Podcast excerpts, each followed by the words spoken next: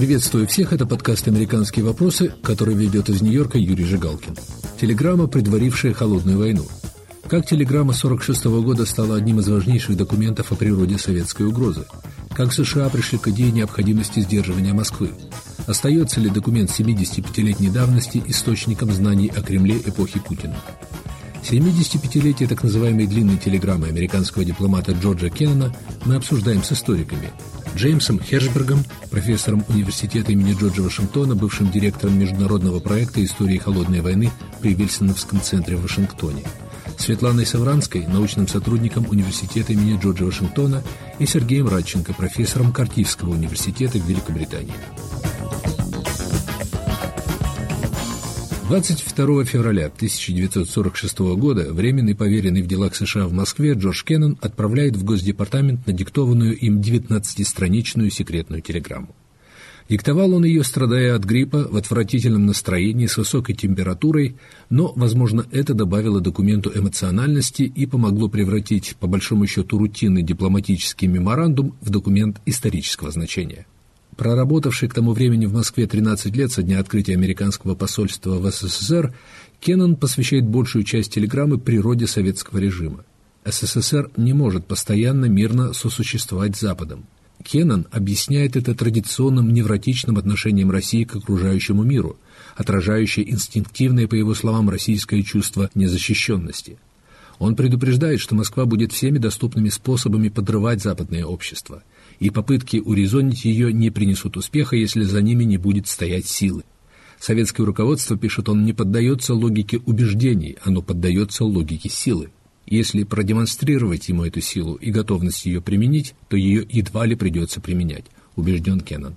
Этот документ попал на благодатную почву в администрации Трумана, и Кеннон был автоматически записан в авторы концепции сдерживания. Несмотря на то, что вскоре Кеннон стал утверждать, что он не призывал к военному противостоянию с Москвой, а позже он приветствовал разрядку и сотрудничество с Советским Союзом, резко критиковал рейгановскую стратегию наращивания вооружений, его телеграмма и написанная через год статья с подобными идеями стали жить своей, отдельной от автора жизнью. О событиях, предшествовавших появлению этой телеграммы, я попросил рассказать Джеймса Хершенберга.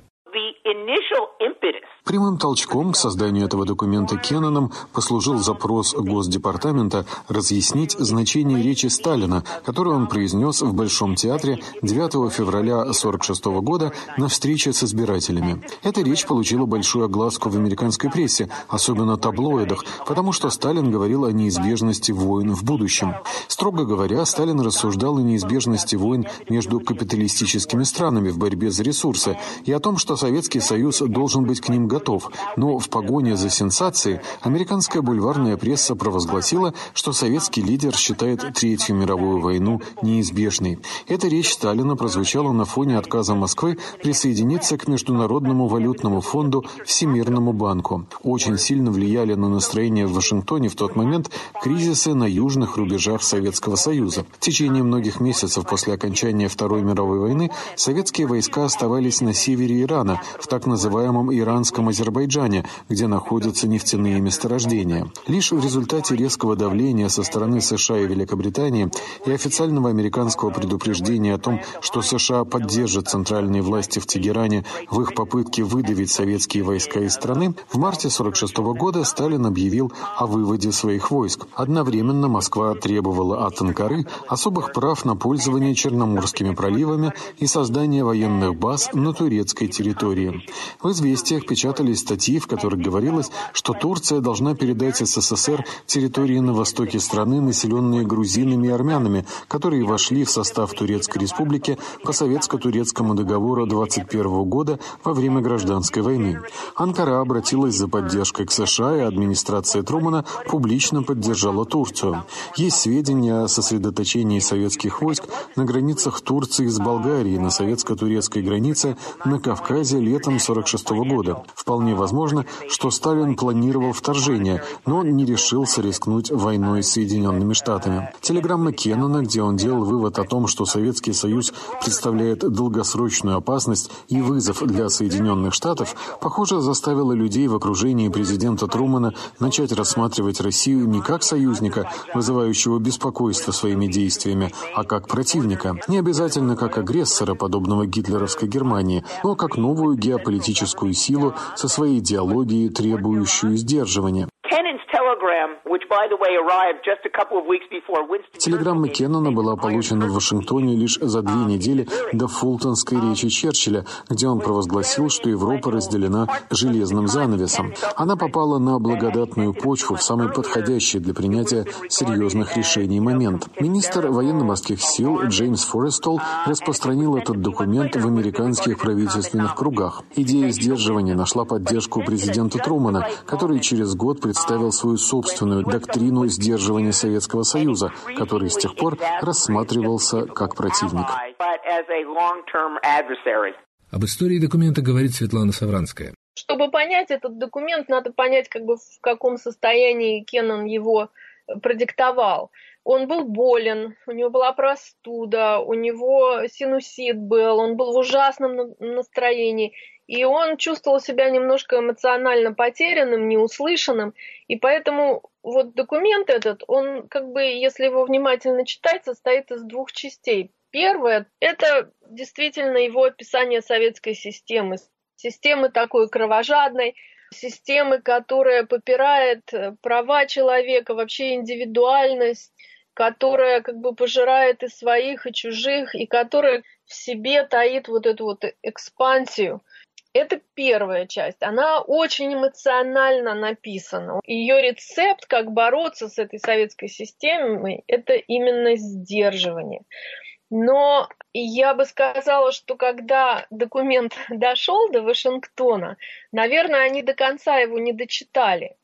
Они прочитали о советской системе, и описание этой системы, оно такое вообще ужасное. Как бы суть в том, что вот есть народ хороший такой, талантливый, многострадальный, и есть совершенно ужасный режим а, во главе со Сталиным, но не только Сталин, он а, говорит, конечно, о корнях этого режима, и что этот режим, он подавляет народ и пытается распространиться, пытается вот бросить этот смертельный вызов другим демократическим системам. А в конце это как раз рекомендации, они достаточно разумные поскольку система эта экспансионистская, то как с ней бороться? А бороться с ней нужно не военным путем, а путем сдерживания. Вот он очень интересно сравнивает как бы гитлеровскую систему со сталинской системой. И он говорит о том, что сталинская система, в отличие от гитлеровской, она не авантюристична, что она отступает, когда встречает сопротивление, что она разумна и понимает силу.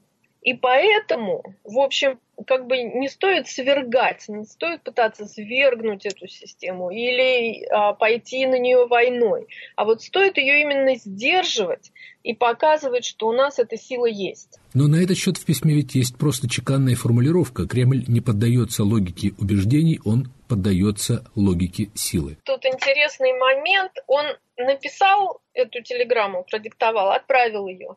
И потом он достаточно быстро понял, что, может быть, он пожалел, что он так эмоционально говорил о советской системе.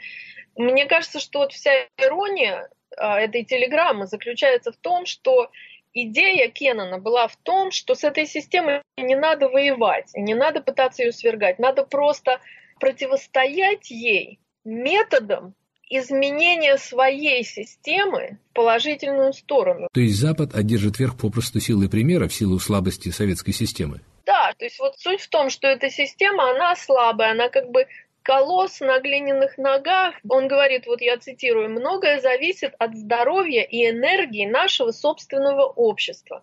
Мировой коммунизм подобен болезнетворному паразиту, который питается только пораженными тканями. Смелые и четкие меры по решению внутренних проблем нашего общества явятся дипломатической победой над Москвой. Светлана, нужно ведь сказать, что фигура Кеннона парадоксальна. С одной стороны, его называют автором концепции сдерживания Советского Союза, с другой, он вскоре метнулся в обратную сторону и призывал, насколько я понимаю, уживаться с советским режимом. Дескать, наращивание военной мощи, противостояние с СССР – это извращение его идей. Ну, по крайней мере, Кеннон так сам потом считал. Хотя это, может быть, не совсем честно, потому что в начале как бы своей карьеры в Госдепартаменте, то есть когда он вернулся из Москвы в 1946 году, он, в принципе, выступал и за психологические операции, и за наращивание военной мощи, но он очень скоро стал убежденным противником ядерного оружия, выступал за переговоры с Москвой, выступал за компромиссы, за попытки понять друг друга. И в Телеграме он тоже говорит, что первое, что мы должны сделать, это попытаться понять это общество. Кстати, это любопытный феномен. В среде профессиональных кремлинологов, по крайней мере, с 60-х годов были сильны настроения в пользу сотрудничества с Кремлем. И это продолжается во многом сегодня. Помню, даже после аннексии Крыма России бывший посол США в Москве Джек Мэтлок в ходе нашего интервью эмоционально восклицал «Ну и что, ну и что?», словно эта акция Кремля не была столь значимой люди, о которых вы говорите, и дипломаты, и историки, и политологи, советологи, они все-таки воспринимали Советский Союз как великую державу. И вот это вот очень важно, как великую державу. А у великой державы есть определенные свои интересы. И несмотря на то, что режим, конечно, советский, они все не любили, но с этим режимом можно было сосуществовать, можно было вести переговоры, можно было развивать разрядку международных отношений, как, скажем, а, Никсон и Брежнев. Не было вот такого желания вот взять и а, свергнуть эту систему методом вмешать, вмешательства извне. Светлана, телеграмме 75 лет, но когда ее читаешь, появляется ощущение, что там дается анализ нынешней российской системы правления – Естественно, если отбросить пассажи, посвященные коммунистической идеологии.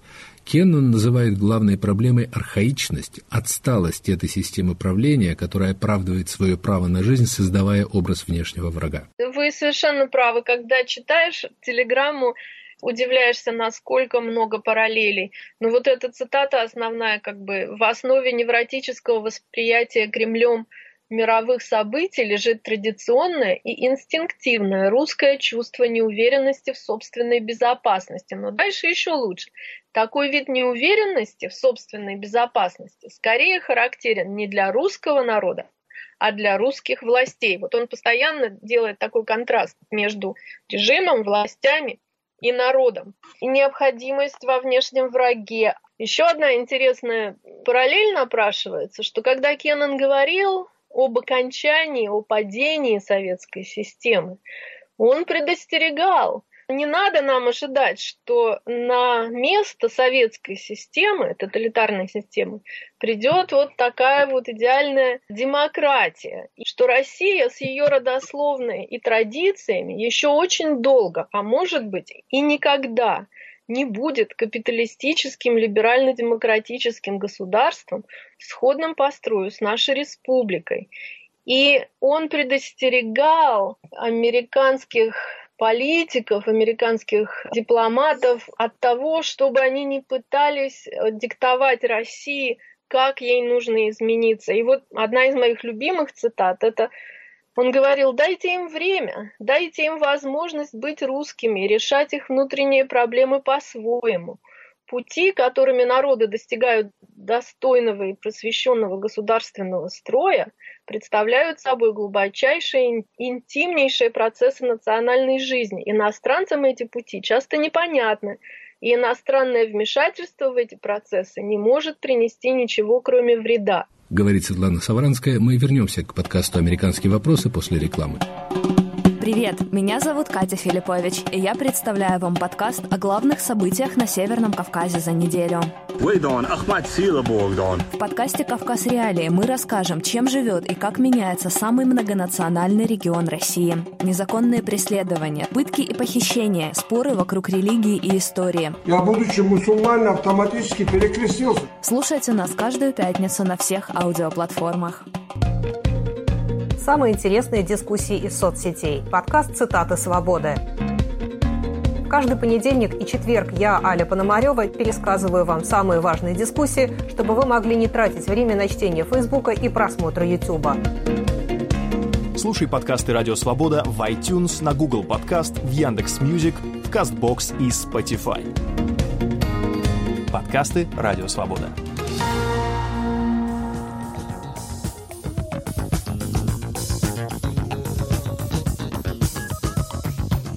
Вы слушаете подкаст «Американские вопросы», телеграмма, предварившая холодную войну. Как телеграмма 46 года стала одним из важнейших документов о природе советской угрозы. Остается ли документ 75-летней давности источником знаний о Кремле эпохи Путина? У микрофона в Нью-Йорке Юрий Жигалкин, мои собеседники сегодня Джеймс Хершберг, Светлана Савранская, Сергей Радченко. Актуален ли сегодня анализ, сделанный 75 лет назад Джорджем Кенноном – и применимы ли его рекомендации в новую эпоху противостояния Запада и Кремля. Как объясняет Сергей Радченко, критики идей Кеннона, а к ним можно отнести тех, кого сегодня на Западе называют реалистами, указывают на принципиальный с их точки зрения изъян концепции силового сдерживания Кремля. Кеннон понимал, что советские лидеры но они просто реалисты, да, они реалисты, они циники. Они понимают только язык силы. Вот какой вопрос встает, когда читаешь эту телеграмму. Если советские руководители понимают только язык силы, то нельзя ли то же самое сказать и об американских руководителях? То есть со стороны Советского Союза тоже было примерно такое же восприятие американской политики. Но вот эта вот идея говорить с позиции силы, это, собственно, идея, которая находится в основе теории реализма в международных отношениях. Да? То, что великие державы просто не могут найти другого языка. Но вот в чем проблема. Если говорить, что вот можно там Совет остановить силой или американцев остановить силой, и невозможно ни о чем между собой договориться, то тогда все это идет к чему? Это может довести до конфликта, может привести к мир к ядерной катастрофе.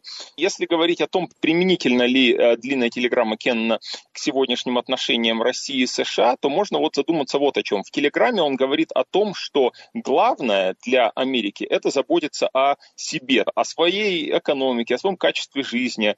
Главное, это, собственно, э, внутренние дела США. Если у США будет все в порядке, если не будет внутренних каких-то там проблем, то тогда они могут противостоять любой угрозе извне. Если с этой точки зрения подходить, то и сейчас можно сказать, что главное для Америки, в принципе, это внутренняя стабильность. Это не угроза там со стороны России или со, со стороны Китая, а это внутренняя стабильность, это разрешение внутренних конфликтов. Если взять что с другой стороны, то можно сказать, что Кеннон был прав а вот еще в чем может быть. Он считал, что советские руководители а, ну, достаточно оппортунистически относятся к э, внешнеполитическим проблемам, и если они видят, э, что где-то они могут расшириться, если они видят, что их, что можно там достичь чего-то за счет, скажем, Америки, они постараются этого сделать, если они не встретят противостояния, и если они не, не встретят какого-то противодействия со стороны США. Вот. И сейчас таким же образом можно что-то сказать такое же о а, российско-американских отношениях. Если у российских руководителей в, своем, в проведении своей внешней политики появляется какая-то возможность, где они могут за счет Америки что-то поиметь. Они, может быть, постараются это сделать чисто из оппортунизма. Ну, возьмем хотя бы Сирию как свежий пример. Сирийский пример это, прекрасный пример. Но видите, вот в чем, э, скажем, э, критики такой позиции, критики позиции Кеннона э, могут сказать такое, что, например, в период начала Холодной войны у Сталина не было каких-то там очень уж таких агрессивных устремлений в отношении Запада. Да, он хотел иметь буферное государство которые находились вдоль э, границы Советского Союза, вот эти государства, особенно Польшу, там Румынию, он хотел контролировать, а дальше у него никаких побуждений в принципе не было. И люди, которые критикуют Кеннона, они в принципе говорят, ну вот э, э, зачем он представлял Сталина как человека, который хотел захватить весь мир, вот это не очевидно, потому что если мы смотрим архивные документы,